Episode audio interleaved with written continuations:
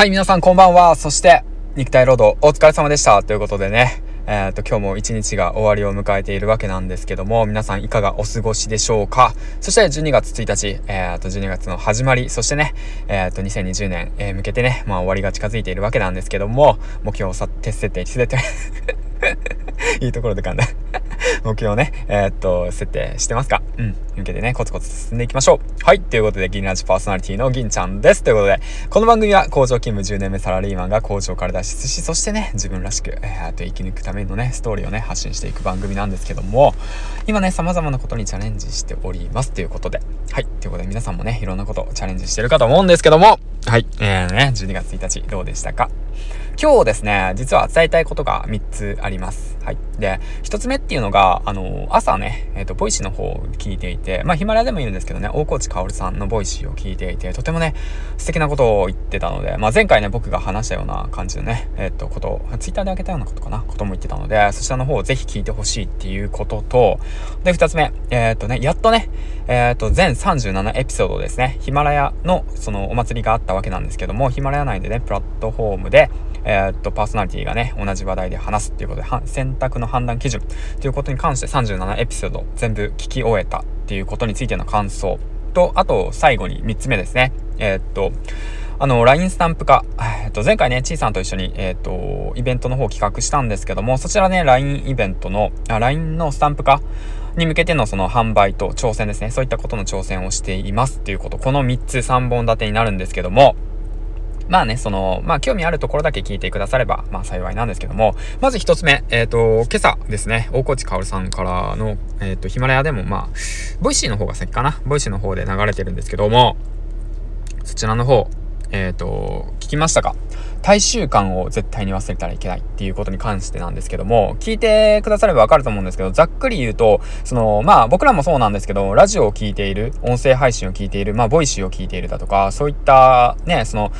まあ、情報感度の高い、まあ、その行動力ある、そして、えっ、ー、とね、えっ、ー、と、成長志向の高い僕らはね、その、大衆からは少し思考がずれてるよっていうことをね、しっかりと判断するべきだよっていうことに関してですよね。まあ、そう、そういったことをね、しっかりと把握していこうよと。で、まあこれからね、まあ何かしら自分の商品を作ったりだとか、自分のね、価値をね、その大衆に向けて、市場に向けてね、えー、っと、まあいろいろと試行錯誤して世に出していこうって頑張ってる方たちが多いかと思うんですけども、その際はね、やはり、その大衆に向けてなので、大衆のね、あの なんていうんですかね、その見下すとかじゃなくて、あの、一般の方たちが思ってる、その感覚っていうのを忘れたらいけないっていうことですね。だから例えばの話なんですけど、ツイッターで前回も上げたんですけど、毎日ラジオを投稿しているっていう人たち、ほとんどいませんからね。はい。ほとんどいませんよ。で、毎日ツイッターで投稿している人なんてほとんどいませんからね。しかも毎日朝活したりだとか、左右飲んだりとかしてる人たちなんて、もうほんと世間一般から見たら頭おかしいんじゃないかって言って思われてるからぐらいですからね、ほんと前に。で、しかも皆さん当たり前のように読書してる、まあ方も多いかと思うんですけど、オーディブルだとか、まあしない方はまあぜひしてほしいんですけども、日本人の1ヶ月に平均的に読んでる冊数って言ったら、1冊ぐらいですからね。大人に社会人になって。ですからね。で、ちなみに、えっ、ー、と、メンタリスト DAIGO さんの本でも書いてあったんですけど、確か。えー、っと、あ、メンタリスト DAIGO だったかな？忘れたんですけど、確か。月に、だって3冊読んでる人が大体、えー、っと、何パーセント ?20% か30%ぐらい？で、7冊読んでる人が大体3%から7%は台ぐらい？で、10冊読んでる人は ほぼいないっていう。2%から3%って言って書いてあったんですよね、確か。うん。まあ、それが、まあ一般的なんですよ。うん。だからその一般的なね、思考っていうものを忘れたらいけないよっていうことですね。うん。大衆に向けてってことなんで。うんうんうんうん。まあ僕もね、その当たり前にやってることが当たり前じゃないんだよっていうことをね、しっかりと意識して、その当たり前にできない方たちはね、そのなかなか難しいっていう方たちに向けて目線を合わせて発信をしていくっていうことをね、しなくちゃいけないなって改めて思いました。はい。ということで。で、二つ目なんですけども、えー、っと、なんだったっけ？二つ目。あ、そうだ。ヒマラヤのね、37エピソード、あの、聞き終えました。はい。で、すべてのエピソードにコメントは、あの、しきれなかったんですけど、してないんですけども、まあ、その、まあコメントをね、そのする代わりに、まあノートでね、まとめようと思って、まあ12月のね、まあ僕の課題でもある文章能力をつけるってことに関してそうなんですけども、ノートの方でね、感想等の方を述べていきたいなと思ったので、ぜひともね、ノートの方をチェックしてほしいなと思います。はい。で、まあ、その、なんていうんですかね、雑感うん、雑感なんですよね。え、ー、と、雑感っていう言葉あってんのかな？まあ、だん、全員のエピソードを聞いた感じなんですけども、全員のエピソードにはいいねをしました。今日全部いいねしました。全部のエピソードを聞いての感想なんですけども、やはりね、ヒマラヤっていうね、音声プラットフォーム、まあ、日本で音声が伸びるって言われてるのが2、3年後って言われて、情報感度の高い、そしてね、まあ、喋ることが好き、まあ、アーティスト志向のね、皆さん、そしてクオリティ志向の皆さん、情報をね、その取り入れて、何かしら自分で自己成長していこうっていう形がすごい多いなっていうことを感じて、だからこそ、その自分のね、直感を信じている、感覚を信じている、ワクワク、楽しさ、を信じてる方が多いんだなって思いました。そしてね、あの自分が好きか嫌いかで判断してるっていう形。うん。そういったイメージがすごく多かったですね。でもまあその中で印象的に残ったのが、その、なん、あの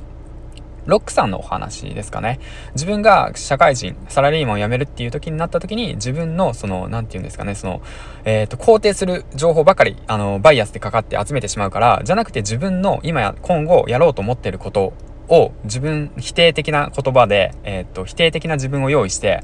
否定的な、えっ、と、意見を集めて、で、それを論破するっていうような形のことを、ね、確か配信されてて、いや、これすごいなって思って。うんうんうん。で、あとはどうだった単身さんかな？単身さんのその自分の判断する選択を少なくするっていうそういう思考ですよね。それと思考も面白いなって思ったし、まあ、あげればキリがないんですけど、まあ、こういったものもね、ノートで一言二言、えっ、ー、と、述べて、でね、まとめていけたらいいかなと思います。はい。で、最後になんですけども、LINE スタンプの件、えー、3つ目ですね。3つ目 LINE スタンプの件なんですけども、こちらはまあ、その12月に掲げた新しいことを挑戦するっていうことに関してなんですけども、まあ、その目的としては、その小さなね、そのイラストの市場価値を上げるっていうこともそうなんですけども、ま、イラストの価値をまあ上げていくっていうこと。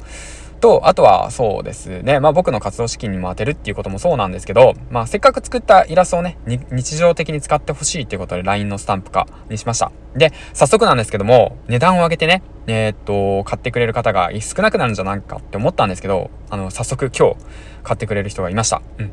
とてもね、嬉しいなって思いました。本当にありがとうございます。ゆうさんありがとうございます。音声メディア一緒に頑張っていきましょう。そしてね、えっと、最初に述べた、えっと、大河内かおるさんの今日のボイシーでも書いて言っていたんですけども、あの、音声でね、えっ、と、広告するっていうことの破壊力は素晴らしい、すごいっていうことをおっしゃってたんですね。だからこそ、まあ僕がね、えっ、と、LINE スタンプ化できるまで、えっ、と、残り5名ですね。えっ、と、僕は毎日告知の方していきたいなと思います。な、なんかね、その音声で告知する、広告するっていうのは、コンバージョンが高いって言われている中、やはりね、アメリカでもね、ポッドキャスト市場でね、音声広告が流行っていて、で、市場もあって、で、まあ、そういった形で、まあ、耳障りではなかなかなくなるっていうことに関してもね、すごいなと思っていて、うん、まあ、確かに、まあ、ここまでね、聞いてくださるリスナーはね、ほとんどいないと思うんですけども、ここまで聞いてくださるってことはね、やはりその、何かしらね、うん、あの、まあ、購入の、購入っていうか、まあ、何かしらね、あの なんて言うなら、なんて言ったらいいのかな、本当に、まあ、嬉しいっていう限りですですね、何かしら、別に求めるわけじゃないんだけども、まあ、ここまで聞いてくれるってことは興味を持ってくれるってことでね、うん、いいなって思いましたね。うん、はい。ということで、えー、っと、まあ、あと最後にですね、あと、翔平さんの、まあ、戻るんですけど、ヒマラのお話も良かったですね。翔平さんを演じるっていう感じですね。だから、銀ちゃんが銀ちゃんを演じる。銀ちゃんらしからぬことはしないようにするってことですね。うん。だからね、だから見せるところ、見せないところを、まあ、しっかり、ほぼ見せてんだけど